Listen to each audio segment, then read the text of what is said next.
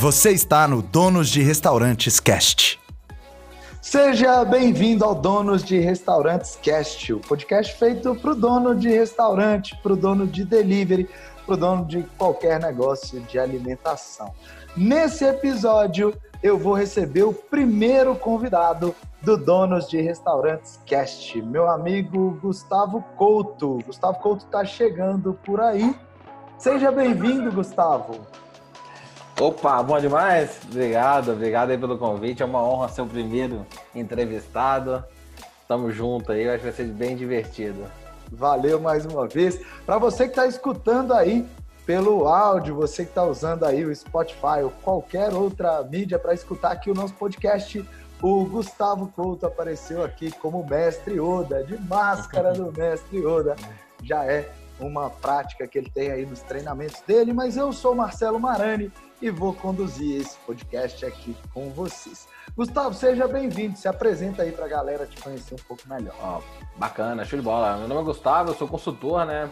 Eu trabalho maiores empresas do Brasil, vamos falar de Bradesco, Bradesco Seguros, Nubank, Votorantim Cimentos, é, várias empresas do Grupo Votorantim, na verdade, é, IF, diversos setores, e estou nesse mercado já há 10 anos de treinamento e palestra, atuo em grandes clientes no mundo inteiro, trabalhei na Bélgica, na Holanda ano passado, trabalhei na, no México esse ano, ah, eu esqueci de falar, Uber, né, no, na América Latina inteira, e pô, já fiz curso em grandes faculdades e meu foco aqui, igual eu disse o Marani, é trazer para você do restaurante né, em práticas de gestão e inovação que você consiga colocar aí né, em execução. Né? Pega essas boas práticas que grandes empresas colocam e que muitas vezes o pessoal não tem acesso. Minha ideia é traduzir essas práticas, traduzir para a realidade de um dono de restaurante e te ajudar a fazer coisas, cara. Se eu ouvir esse podcast até o final, você vai implementar e vai dar resultado assim essa semana. Isso eu garanto para você.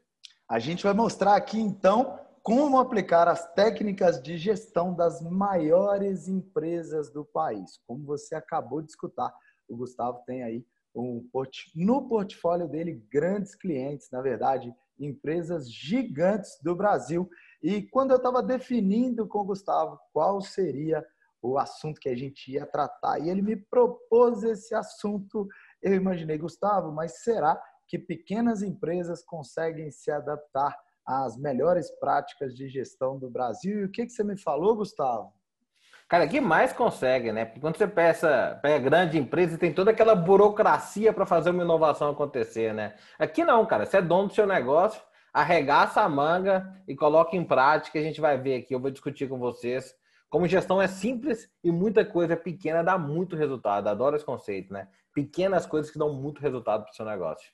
E a gente vai falar aqui basicamente de três conceitos, né? A gente vai falar aqui do design thinking, talvez as pessoas nunca escutaram falar sobre isso. A gente vai falar um pouquinho de lean também, do modelo Toyota de produção, não sei se você vai trazer um pouquinho disso aqui, e a gente vai falar também do modelo Agile ou Agile, né? E essas, essas práticas com nomes difíceis, como é que é a essência dessas, dessas práticas, Gustavo? Excelente. Elas três se complementam bem, né? Minha carreira é exatamente nas três. É, a primeira, o que, que é o. O que, é o design thinking, né? Design é você entender que do outro lado ali, seu cliente é um ser humano e você entender as profundas necessidades desse ser humano e entregar valor para esse ser humano, tá? A premissa é, cara, tem um problema, seu, seu cliente tem um problema e como você resolve o problema desse cliente melhor do que os outros.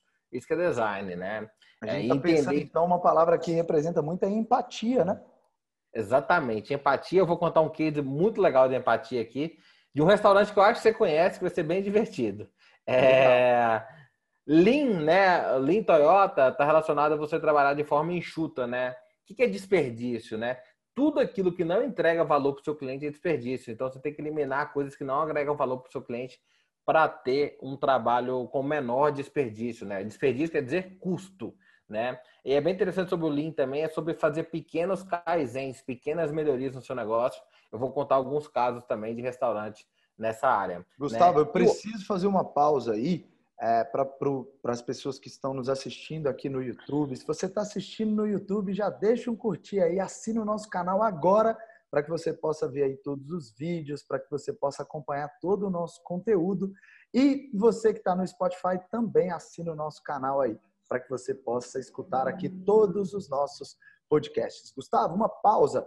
Muita gente pode achar que desperdício é só aquele resto de cenoura, aquela, aquele tomate que às vezes foi para o lixo, aquela laranja, mas o menor esforço do seu colaborador ali, talvez para buscar um insumo e, o, e esse esforço que talvez não precisaria ser despendido, a gente já considera então como um desperdício de energia que acaba não gerando valor ali para o cliente final, né? É, pensa, a gente usava muito na indústria, né?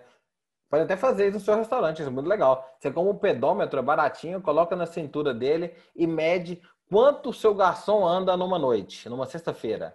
O cara vai andar 9, 10, 11 quilômetros, né? Aí você pensa assim, pô, o cara andou pra caramba, o cara tá exausto. Por isso o cara chega no final da noite exausto. Às vezes trata mal o cliente, faz um serviço mal feito, confunde um pedido. Então o Lean tá muito relacionado a isso, tem alguns casos bem legais disso, né? E ágil, pessoal, ágil é como você tem um negócio e você tem habilidade. Agilidade não é ir mais rápido. Agilidade é como você tem essa habilidade de quê? De se adaptar à realidade e demanda do seu cliente. Então, quando a gente fala de agilidade, é isso. Eu vou trazer alguns cases na área também.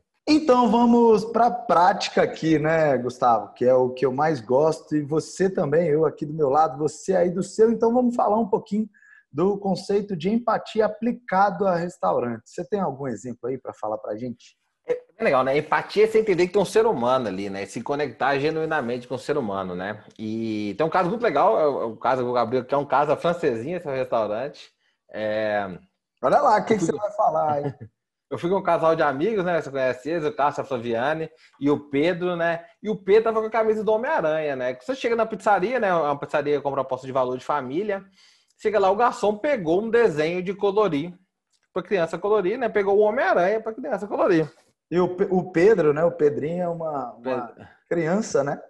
Exatamente. O Pedro tem uns 4, 5, nós já tive uns 4, 5 anos. Beleza. E eu guardei esse negócio na cabeça, né? A gente sempre vai lá isso foi bem antes da pandemia, tem uns dois anos disso. Depois eu voltei lá com minha família, foi eu, minha esposa, minha filha de, de três anos, a Estelinha, meu cunhado também. E a Estelinha estava com um macaquinho de pelúcia na mão, né? E o garçom chegou com um desenho para ela colorir, que era Dora Aventureira com o macaco. Esse sempre me acendeu assim, tem malandragem nesse negócio. esse, esse negócio tem sacanagem, né? Aí eu, eu perguntei pro Maranhão, né? Ele falou, não, Gustavo, é o garçom, ele é treinado para observar uma pequena característica da criança que é importante, ele pesquisa no Google Imagens ali um desenho e ele imprime o desenho na hora de acordo com uma coisa relacionada com criança, né? Olha a questão da empatia, né? Gerar conexão, de entender o mundo e entrar no mundo da criança, entrar no mundo do cliente, entender a realidade do cliente, né? É bem interessante ter um case de uma pizzaria em São Paulo, bem interessante também sobre, isso é um case antigo, tem uns 5, 6 anos, que ele aumentou o faturamento. Isso é bem de Instagram, WhatsApp bombar assim. É, ele aumentou muito o faturamento na venda de pizza, né? Ele olhou no CRM dele, né, no, no, no software de gestão de clientes, que dia que os clientes mais pediam pizza delivery em São Paulo. E o dia que bombava, tcharam, quarta-feira, né? Por que, que o cara, empatia, empatia design é isso, por que, que o cara pede pizza quarta-feira? Para ver o jogo de futebol. Didio Pizza, lembro desse case. É, e aí, assim, o que, que ele passou a olhar, né? Tá saindo no exame. É o seguinte: se meu cliente aqui ele torce, sei lá, para o São Paulo, né? Ontem teve São Paulo e Atlético, né? Torce para o São Paulo, tem jogo 10 horas da noite do São Paulo, eu vou criar aqui promoção tricolor e mandar a promoção para ele 8 e meia da noite. Ou seja, se o jogo é 10 horas, ele pede pizza umas 9, eu, vou, eu entendo isso, eu entendo, ou seja, o ciclo de vida, a experiência, a jornada de como ele compra o produto. Ele pensa assim, não, eu vou antecipar. Porque ele vai tomar a decisão de pedir entre 8 e meia e 9. Então, eu quero que ele lembre de mim. E eu já mando uma promoção relacionada ao time dele. Né? Já com o nome do time dele, com a marca BH, se fosse o galão da massa, fosse o Cruzeiro, promoção cabulosa, não interessa. Mas já é conectada. Não é uma promoção genérica, promoção do futebol, não, cara. Promoção sua para o torcedor. Vai torcer para. Pô, se o seu time vai ser líder hoje, que tal comer uma pizza com seu time líder? E já manda a promoção com o nome. Então, isso é empatia, né? Você entender que tem um ser humano e se conectar genuinamente com o ser humano que está ali do lado. Sabe? E quando você fala de conexão, para quem está nos escutando aqui, de repente não é de Minas Gerais, aqui o narrador quem, quem narra aqui na, na, na rádio mais popular de Minas Gerais, ele sempre chama carinhosamente o Atlético Mineiro de o galão da massa. A massa seria a torcida do Galo. E o Cruzeiro é chamado de o cabuloso. Então, quando o Gustavo denomina, né, usando os nomes aqui que são tão queridos, tão famosos aqui e reconhecidos pelos torcedores, é como se eles fizessem parte realmente daquela promoção proposta pela pizzaria. E nesse, e nesse caso especificamente, depois de criar uma promoção, enviar para os clientes, eles inclusive fizeram uma melhoria, né, que seria um Kaizen dessa própria promoção. Eles começaram a ligar para os clientes e fazer o agendamento. Olha, Gustavo, eu sei que você torce pelo time tal e hoje tem jogo do seu time. Você quer agendar uma pizza? Agendando, você tem uma condição especial por você ser um cliente especial. Olha que coisa incrível, que coisa, que prática personalizada, né, Gu? Exatamente, exatamente. Então, a empatia é isso, né? É entender qual o problema do cliente você resolve, né? Acho que o grande design está nisso, né? Qual, qual é o real problema do cliente, né? Um case mais famoso e mais prático disso é assim, quem que é o concorrente do Boticário no shopping, né? Muita gente responde Natura, outras... Não, cara, concorrente do Boticário no shopping, sabe o que, que é? É Cacau Show, né? Geralmente a pessoa não vai para o shopping comprar um Cacau Show para ela, um Boticário para ela. Ela vai para comprar um presente de 30 a 100 reais, né? Um presente legal, um presente que é bonito, que chama atenção, mas você não conhece muito, sei lá, sua sogra, sua cunhada, alguém que está relacionando tem pouco tempo, um amigo oculto, e que não se compromete, que é legal e é bonito e todo mundo vai gostar, né? Ou seja, as empresas não vendem chocolate, né? não vendem perfume, elas vendem um presente. E muitas vezes eu pergunto para um dono de restaurante assim, cara, o que, que, você vende? Qual é a proposta de valor do seu restaurante? Você Qual é o problema que você resolve, né? Qual o problema que você resolve? Porque muitas vezes o dono de restaurante tem como maior concorrente uma padaria e não sabe disso, né, Gu? Exatamente, exatamente. Qual o problema? Cara, resolve o problema do cara comer uma pizza rápida. Uhum. Né? Igual que a gente tem uma padaria, cara, que lá bomba de vender pizza de unidade rápida. Verdade. O cara quer pegar fila, o cara quer comer uma pizza ali prática. Ali ah, ele não está preocupado com o alto padrão da pizza, os ingredientes incríveis, uma experiência é, memorável, nada disso. O que ele quer é matar a fome, né? É que enche a barriga, cara. E, e matar fome rápido, um negócio bonito, gorduroso, que chama atenção. Então é muito importante entender qual problema do cliente você resolve, né? Tem um case do McDonald's fantástico, né? McDonald's é milkshake nos Estados Unidos igual uma vitamina da manhã, tá? Não é milkshake de chocolate com ovo maltine, não, gente. É um milkshake, é uma vitamina de manhã. E quem que era o cara que ia comprar milkshake 7 horas da manhã no McDonald's? Era o cara que estava indo trabalhar. O cara que está indo trabalhar, entre 20 e 40 anos, odiava acordar cedo. Então, se esse milkshake demorava 10 minutos para ficar pronto, o cara falou, vou dormir. Né? Olha que o concorrente do milkshake do McDonald's não era o milkshake do Burger King era a cama e o sono do cara. Uhum. Outra coisa de empatia, esse cara tem que trabalhar. Então ele tá segurando o copo na mão, tá dirigindo, tá segurando o ônibus.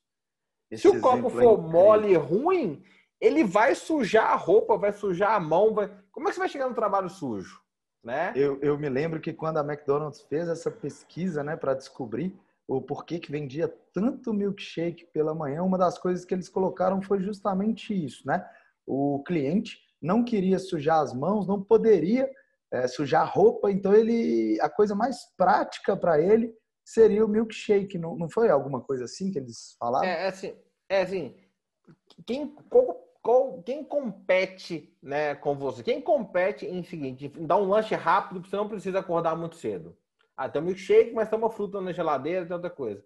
Ah, não, beleza. Quem compete você chegar limpo no trabalho, né? Entendendo? Vai falar, olha, eu tenho que comer um negócio, tenho que chegar limpo. Se eu sujar a roupa, Pô, mas se eu comer uma banana, a banana fica meio melano, pinga, tal, um pão esfarela, né? Então eles começaram a entender o que é valor, né? Eles colocaram máquinas de milkshake expresso do lado de fora, fizeram um copo mais resistente, mais duro para o cara não sujar a roupa. Também não era um perfil que comia alguma coisa até na hora do almoço. Então eles colocaram mais proteína no milkshake, mais semente, né? Gordura saudável, para o cara ficar satisfeito. Então, um case bem interessante. Eu vejo muitas vezes que os negócios se confundem em proposta de valor, né? Até postei no meu Instagram um case, é, tem uma vizinha aqui que começou a vender chocolate belga, super gostoso tal. E ela vai me perguntar, né? Eu nem conheço ela ao vivo, mas as pessoas sabem que eu trabalho com isso e vêm me perguntar as coisas. Pô, Gustavo, assim, o chocolate belga é um pouco caro, o custo é mais alto. Eu tava pensando talvez trocar para garoto. Você acha que perde muito? Aí eu perguntei, cara, qual é a proposta de valor do seu chocolate? Ela falou que a concorrente dela vendia com custo mais baixo porque vendia com Harold, acho, chocolate. Você quer vender chocolate de alto padrão, de alta chocolate, chocolate belga de alto padrão? Ou você quer vender para massa em larga escala, reduzir custo? Se você quer reduzir custo e vender para massa, cara, show de bola. Compra o chocolate mais barato, cria uma experiência, reduz custo e fala, tem que vender mil chocolates com dinheiro no bolso. Se você quer vender alto padrão e competir no alto padrão, cara, continua no belga, aumenta. O pessoal acha que cliente gosta de pagar barato sempre. Tem gente que gosta de pagar caro, ainda mais se for presente, se for bonito. Tem Muito que entender a proposta de valor. Falei assim, olha, seu cliente muitas vezes não compra chocolate. Tenta entender seu cliente. Ele está comprando chocolate para ele comer ou ele está comprando chocolate para dar de presente para alguém? Porque uhum. eu conheci através de um presente que minha esposa ganhou. Então, assim, pensa seu cliente, qual que é a proposta de valor, né? Eu tenho um caso bem interessante, até virou cliente do portal Donos de Restaurante recentemente. É, eu indiquei um amigo meu, é de Curitiba. Ele montou uma hamburgueria, né? Agora na pandemia, hamburgueria dando super certo e tal. E tá super funcionando, super redondinho, enxuto. Mostrou para mim que o faturamento é legal, tá ganhando, fazendo feijão com arroz super bem feito. E aí ele mandou um áudio para mim, né? Agradecendo tudo, agradecendo pelos conselhos, elogiando o, o, o portal Dono de Restaurante e falando assim: olha, eu espero que quando você vem aqui pós-pandemia, que esse restaurante esteja bombando com música ao vivo, uma cerveja artesanal que eu gosto, isso, aquilo, falando um monte de coisa.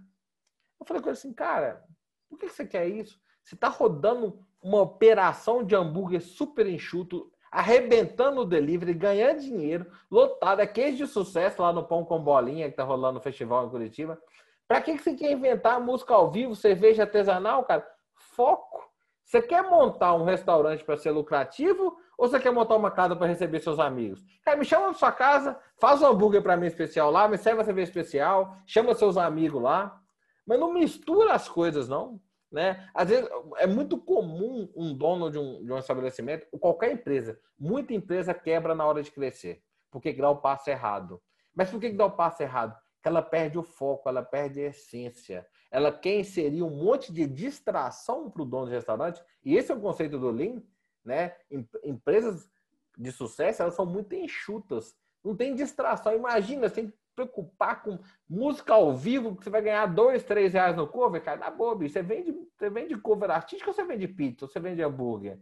Esse né? exemplo é incrível, Gu. A gente realmente tem que chamar a atenção de quem está nos assistindo aqui no YouTube, quem está escutando o nosso podcast, é, que o foco é uma das coisas mais importantes em uma empresa. Eu vejo também muitos donos de restaurantes às vezes o cara vende pizza e ele fala, Marani, eu estou querendo agregar aqui um filé, um peixe, estou é, querendo colocar uma comida, sei lá, até mexicana, e aí eu começo a fazer perguntas, né? Eu sempre trabalho com perguntas, é, tentando entender qual é o objetivo das pessoas. Muita gente quer trazer mais variedade para o restaurante deles, só que eles esquecem que a cabeça do ser humano funciona com pequenas caixinhas onde a gente vai criando referências né, das empresas, dos produtos, das experiências que a gente teve.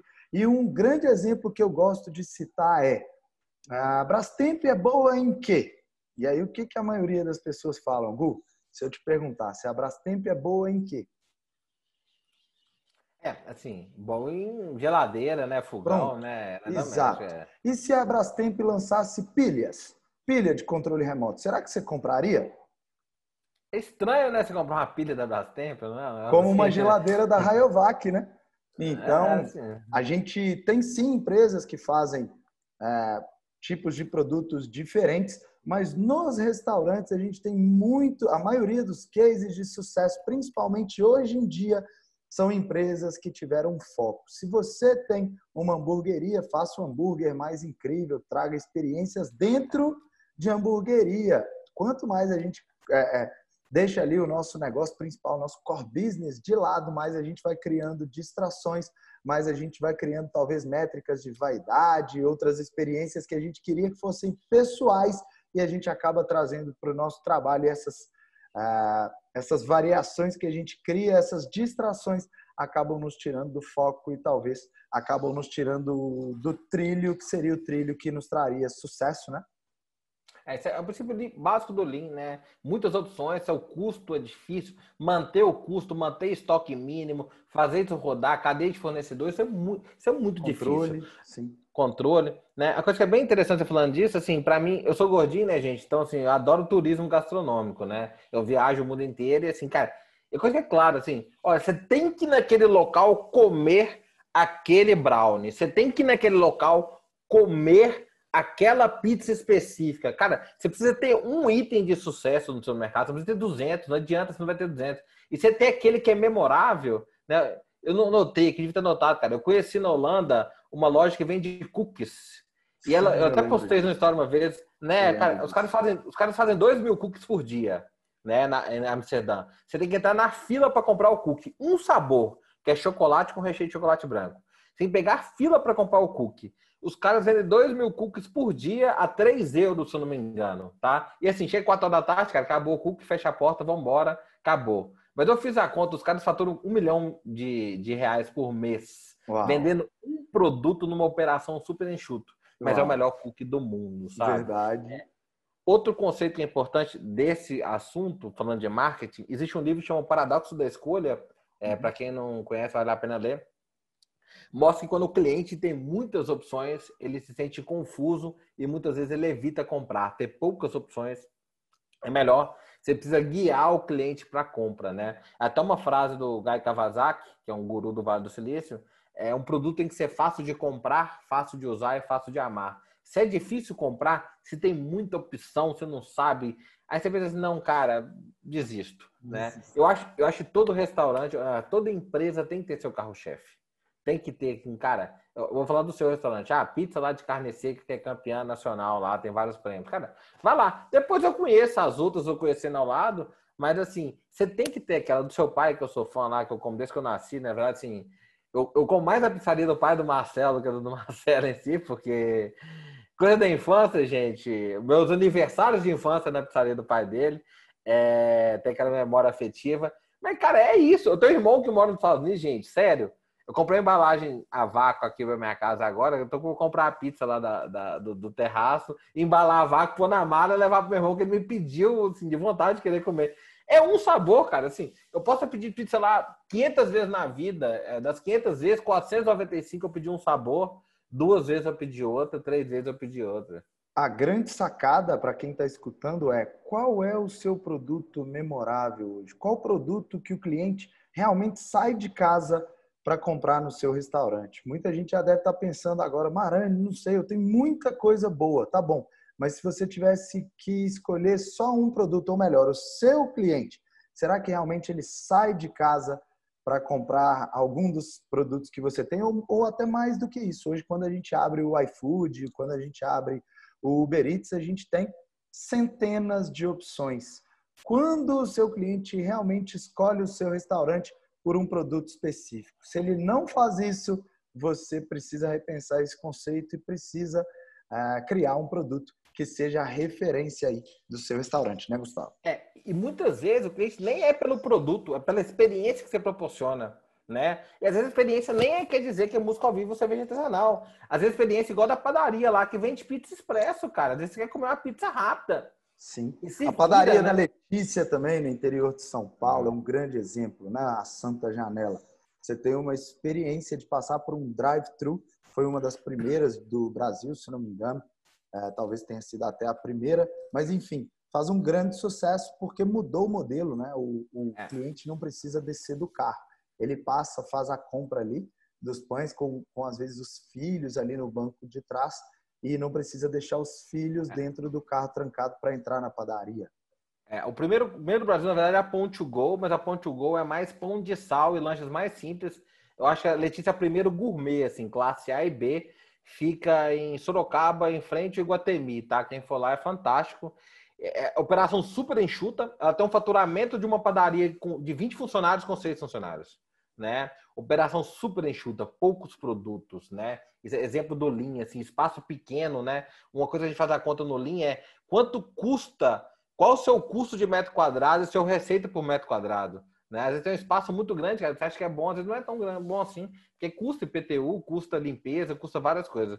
Uma coisa muito legal da Santa Janela, que acho que fica experiência, a gente viu em BH, viu em São Paulo alguns exemplos parecidos, foi lá um drive-thru, né? E aí no drive-thru, quando a fila tá muito grande, passa a funcionária dela com pão de queijo pequenininho, servindo gratuitamente para quem está na fila, porque, cara, ficar na fila dói, ficar na fila é sofrido, né? Pô, vão tornar a experiência da fila legal, né? Em BH teve o pessoal servindo chopp, né? E alguns tiragostos gratuitamente para quem estava na fila, ou seja, pô, cara, é legal estar na fila, eu não sofro, não tô brigando. E cara, que bom que você tá dando chopp de graça, o seu cliente tá te esperando, porque não é de graça, cara. Na verdade, você está aumentando o tempo de vida do seu cliente, ele vai voltar lá mais vezes, ele vai estar feliz com você. Uma coisa que as pessoas é, esquecem muito e não pensam muito é melhor dar dinheiro para o seu cliente do que dar dinheiro para marketing.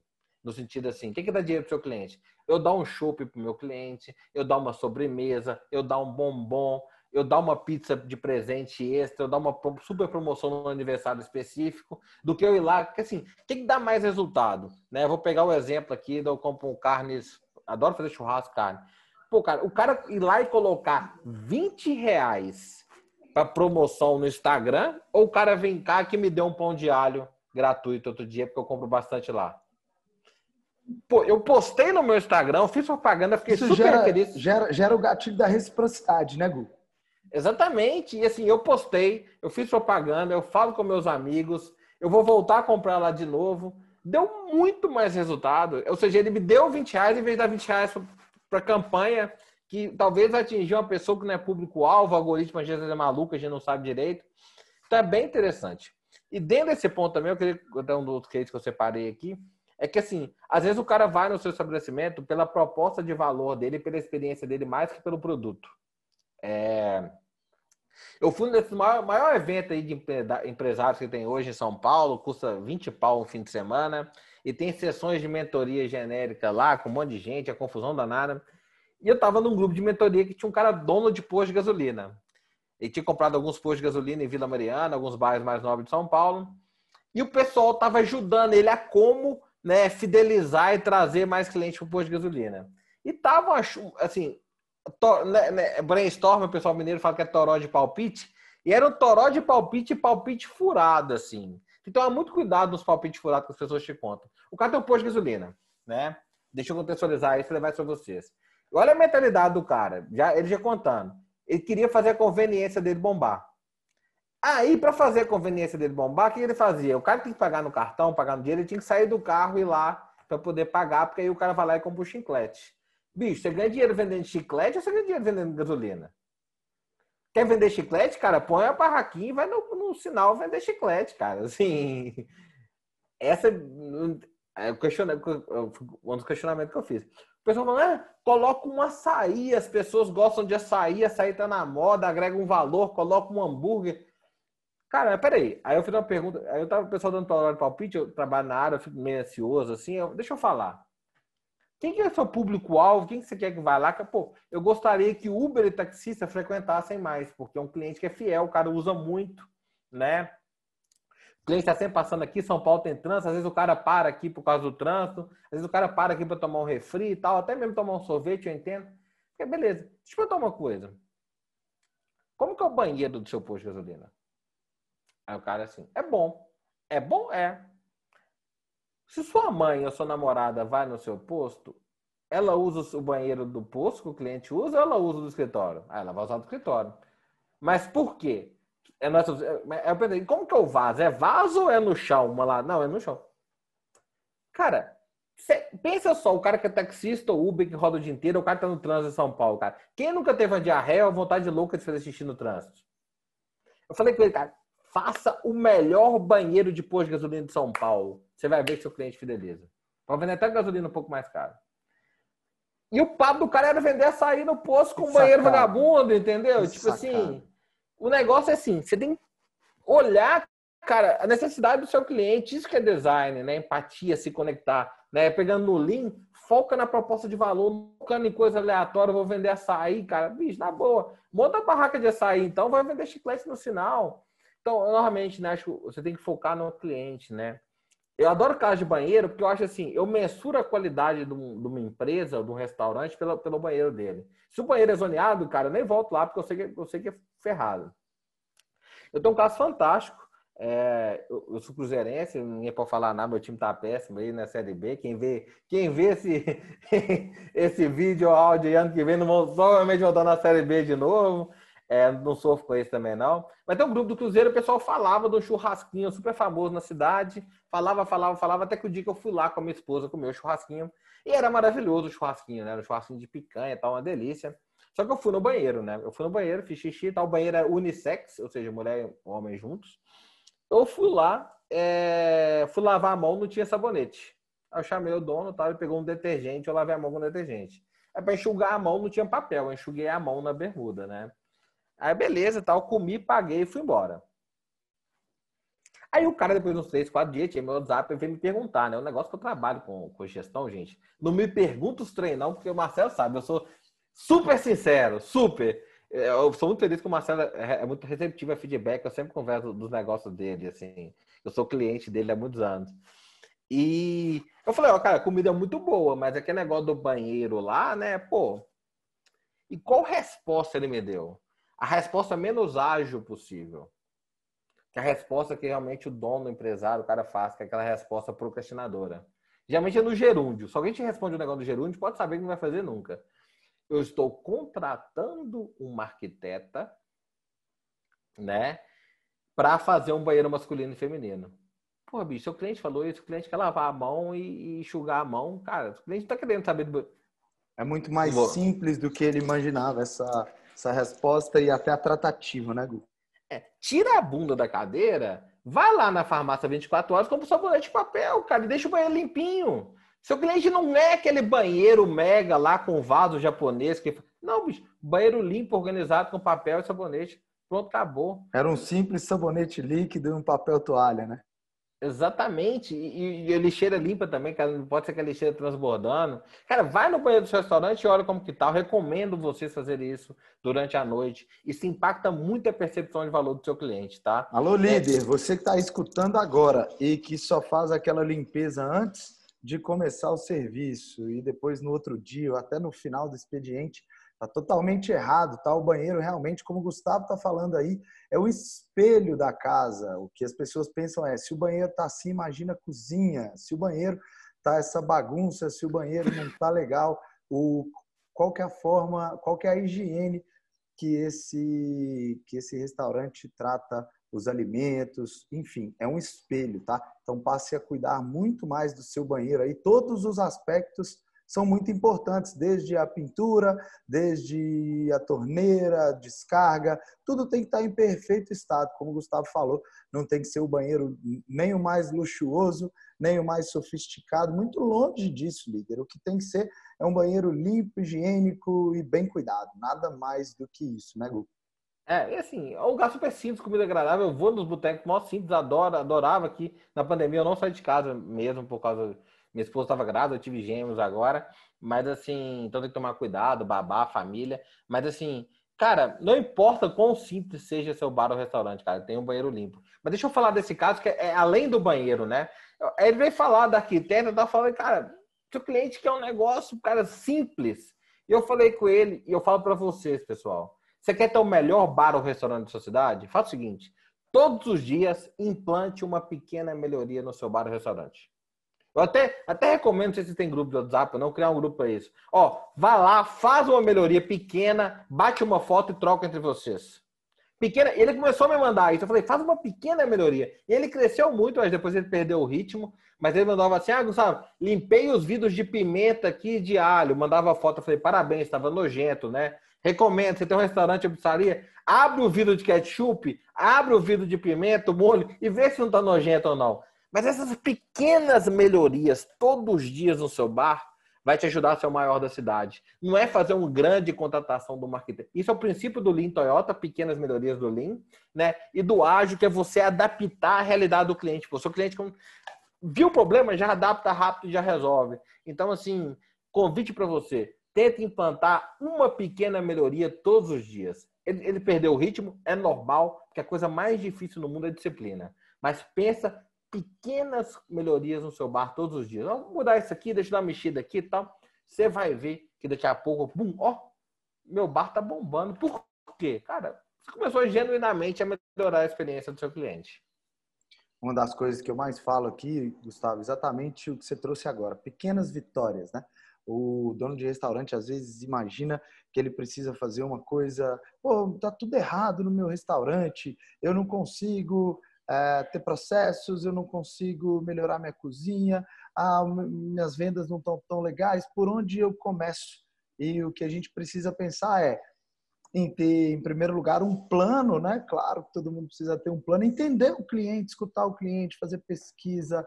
É, e na mesa, eu acho que você, que, que você é uma das pessoas que supervaloriza isso, né? De, de, em todas as empresas, né? não só em restaurante, mas do proprietário, do, do gestor, escutar ali o que o cliente tem para trazer. Eu acho que tem muita riqueza nisso e fazer pequenas melhorias, porque o nosso sucesso, o sucesso que a gente busca, está na colheita de pequenas, na verdade, numa coleção de pequenas melhorias. Aí a gente alcança, não é uma virada de chave que da noite para o dia tudo vai ficar bem, tudo vai ficar bom e a gente vai alcançar o sucesso, na é verdade?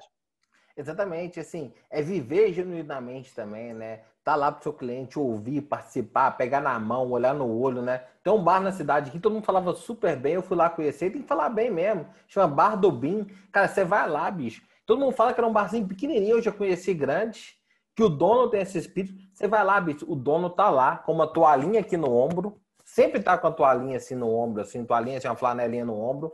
O cara tá lá todos os clientes ele recebe, cumprimenta, pergunta se tá alguma coisa. É normal, cara, caiu um copo no chão, derramou uma coisa. Ele, ele vai lá antes do garçom para dar o exemplo também, né? Muito importante. Vai inspirar o garçom, né? Então, assim, é bem interessante esse conceito, né? É, é, é, dar presente, né? Aqui tinha um restaurante super gourmet, né? Um cara chefe super famoso, cara. Você no restaurante do cara, o cara entrava lá e nem olhava na sua cara, bicho, nem dava boa noite, né? A coisa muito legal que eu falo para vocês, que é um conceito até vai estar num capítulo de um livro meu um dia, que é não seja um babaca, né? Porque ninguém compra de nego babaca, assim. Se você é dono, você se acha, se você é longe do cliente. O cara fala, eu vou comprar desse cara, não, vou dar, vou dar meu dinheiro para esse cara, bicho. O cara me trata mal, né? Mesmo se você tiver uma, um rango muito foda, muito bom, acho que o cliente não volta, né? O cliente valoriza, cara. Quando você erra, errou, cara, me desculpe, eu errei, cara. Obrigado pelo seu feedback dá o retorno para ele. Eu aprendi isso, olha a melhoria que, cara, seu feedback foi muito importante, eu cresci. Aí depois de uma semana volta para ele aqui, tô te dando essa cerveja aqui de presente, esse chocolate, essa coisa, cara, porque aquele feedback seu me fez melhorar meu processo. Brigadão. Porque o cliente que reclama, cara, ele é um funcionário que trabalhou para você de graça. Olha que legal. Pô, cara, você paga um monte de, de funcionário aí pro cara trabalhar mal, reclamar, não dar ideia nenhuma. Você fica doido para funcionar da ideia, mas você tem o seu cliente dando ideia de graça, cara. Só Inclusive, a gente paga por isso, né? Tem um processo que chama cliente oculto, onde você contrata uma empresa ou, ou você contrata uma pessoa para fazer esse trabalho, que é justamente esse aí que você está trazendo o exemplo, né? Ele faz várias observações ali para ver o que, que você pode melhorar no seu restaurante. Mas eu quero te fazer a última pergunta aqui, Gustavo. Se você tivesse um restaurante, se você fosse proprietário de um restaurante, como seria esse restaurante na sua visão aí de uma pessoa que conhece tanto design thinking, lean e ágil? Como é que seria esse restaurante aí? Fala aí pra gente, eu tô louco para saber. Boa, essa não tava esperando, essa não foi combinada. Cara, acho que um restaurante com, com, com eu realmente focaria em dois ou três, máximo quatro produtos, ter um produto carro-chefe memorável, que o cliente falava assim, cara, eu vou lá comer a parmejana do Couto, eu vou lá comer o hambúrguer do Couto, eu vou lá comer a pizza de carne seca e criaria uma experiência muito foda relacionada a isso, tá? É, meu foco seria muito mais em experiência, tem muito a ver comigo isso, tá? Do que pensar em um restaurante em larga escala. Tá até a ver com a minha, minha personalidade, tá? Ser bem gourmet, assim, para as coisas.